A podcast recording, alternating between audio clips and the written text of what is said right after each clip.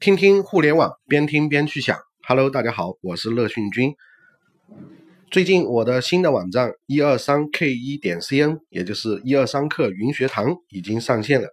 如果感兴趣的伙伴可以关注公众账号“乐讯云商学院”，或者直接在 PC 上登录一二三 K 一点 CN，也许对你会有一些启发和惊喜哦。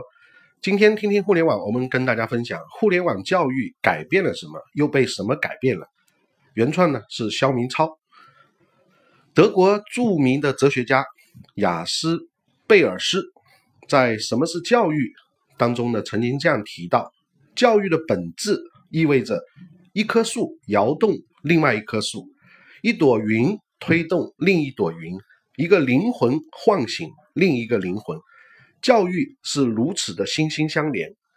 这句名言啊，我们在谈教育的过程当中被很多的人引用。那最近呢，在二零一七年中国互联网教育论坛上面，俞敏洪和中国当前互联网教育界的各界大佬啊，共同就互联网教育目前所面临的问题做了深度的探讨。互联网教育的声势入场，将会对传统应试教育带来的是颠覆还是新生？互联网教育与未来科技的深度结合。是点燃了教育创新的普罗米修斯之火，还是打开了充满未知的潘多拉魔盒？教育或许还是曾经的那个教育，只是我们习惯了将更多的美好寄托给了明天。正如当下的互联网教育，我们不应只是着眼于眼前的应用与创新，更应该看到的是诗和远方。教育本质就是时代的信徒，载入着历史，也缔造着未来。互联网教育作为其阶段性的产物，我们要研究的不仅是科技创新的未来，更应该思考互联网教育与民生、互联网教育与责任的问题。我们先来听第一个观点：互联网教育不是杠掉应试，而是要教育更加个性化。颠覆是创新者的自信，但颠覆创新有时也并不能取代固有的存在。正如互联网教育无法颠覆传统应试教育，同时。应试教育也无法再取代互联网教育的存在，二者的关系是随着人们对于教育需求的变化而不断的在发生改变。美国著名社会心理学家马斯洛将人的需求分为了五个层次，分别是生理需求、安全需求、社交需求、尊重需求和自我实现需求。而当应试教育满足了人们的基本受教这个需求之后呢？互联网教育的出现，为人们创造了更加自我化的需求的这个有利条件，使个性化和人格化的教育成为可能。因此，互联网教育满足了人们对于教育的更高层次的需求，从教育从有教无类到因材施教。互联网教育为应试教育插上了更加自由的这个翅膀，利用互联网的大数据以及人工智能等技术的应用，使教育教学更加高效、更加精准，加强了应试教育的教学力度，同时。也为有不同需求的受教者提供更加个性化的教育内容和方式，使教育发生从知识化教学到人格化培养的这样一个改变，从而提升受教者的全面素质。这里呢，乐君君就要提醒一下了，在互联网时代，如果你不主动学习，不建立终身学习的概念，很容易就被迷失了，或者被淘汰了。借用俞敏洪的一句话说。互联网本身不是教育，是为教育服务的。互联网是中性的，教育本身是有目的的。任何有责任的教育机构都应该以学生的全面发展为前提，来把互联网和教育结合起来。正确认识互联网教育是教育新阶段的开始，互联网个性化教学环境的建构师，教育则是当中塑造多彩世界的花艺师。在这个地方，我们所有的教师朋友们一定要重视翻转课堂、慕课。在线教育这样一些新的理念。接下来我们听第二个观点：互联网教育不是干掉人工，而是人工智能。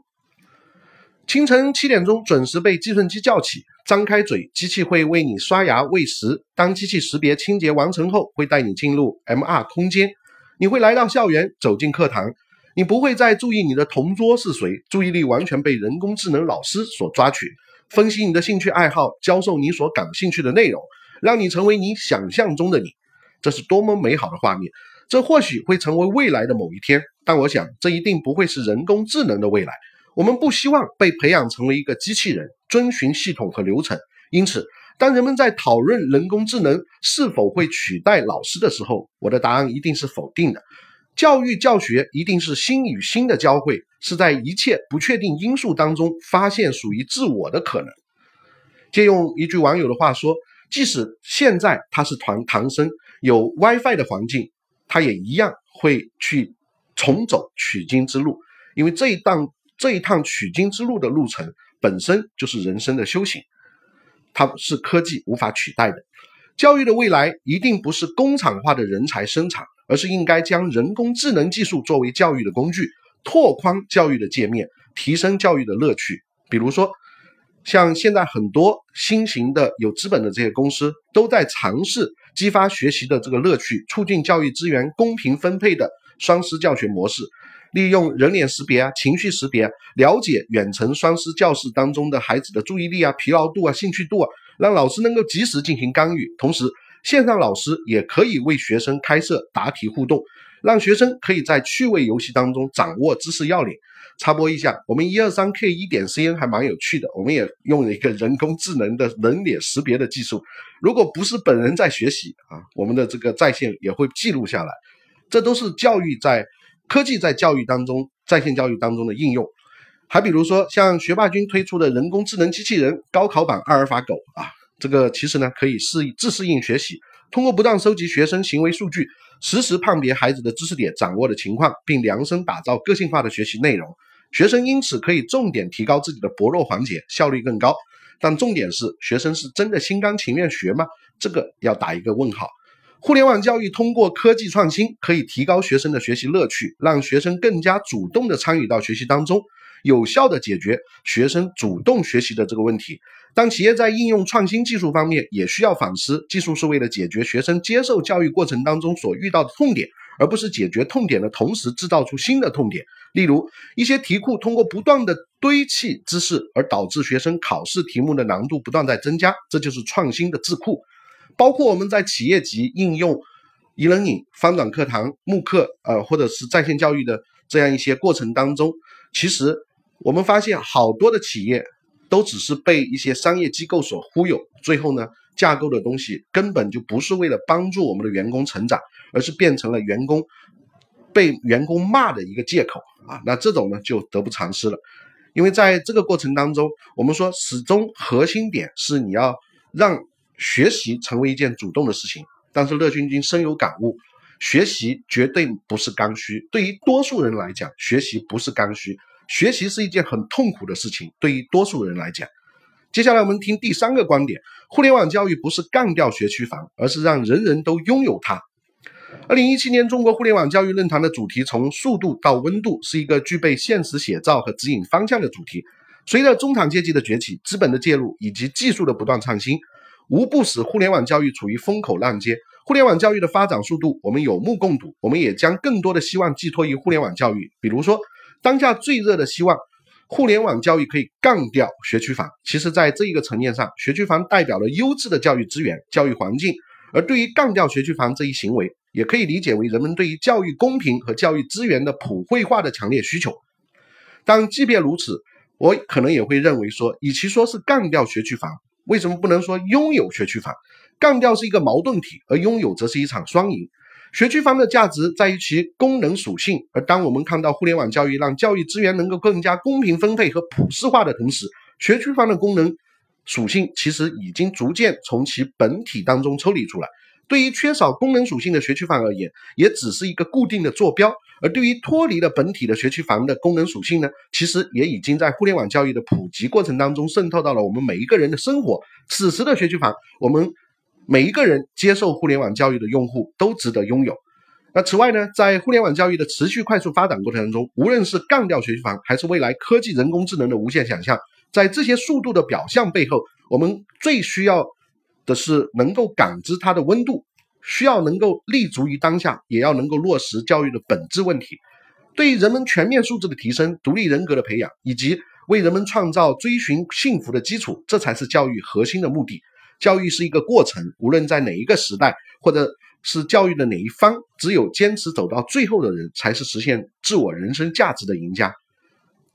不由得想到，如果是很早以前有网络，《西游记》当中的唐僧师徒是否还会西行取经，历经九九八十一难的必要呢？我想答案只能是肯定的。即使孙悟空有着神通的本领，也要徒步前行。取经是一种修行，也是接受教育的一个过程，是剧中孙悟空从猴到佛转变的根基。而对于现实生活中的我们，教育何尝又不是一生的旅途呢？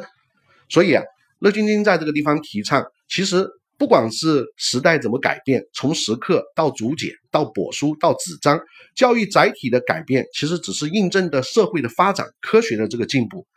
也许有一天，我们想象的教育形式都不是我们今天设想的这个形式，但是核心不会变，人人性不会变。在这个过程当中，我们最主要的在互联网时代要建立终身学习主义这样一个理念，也就是朗格朗他们提倡的终身教育。学校的结束并不是学习的结束，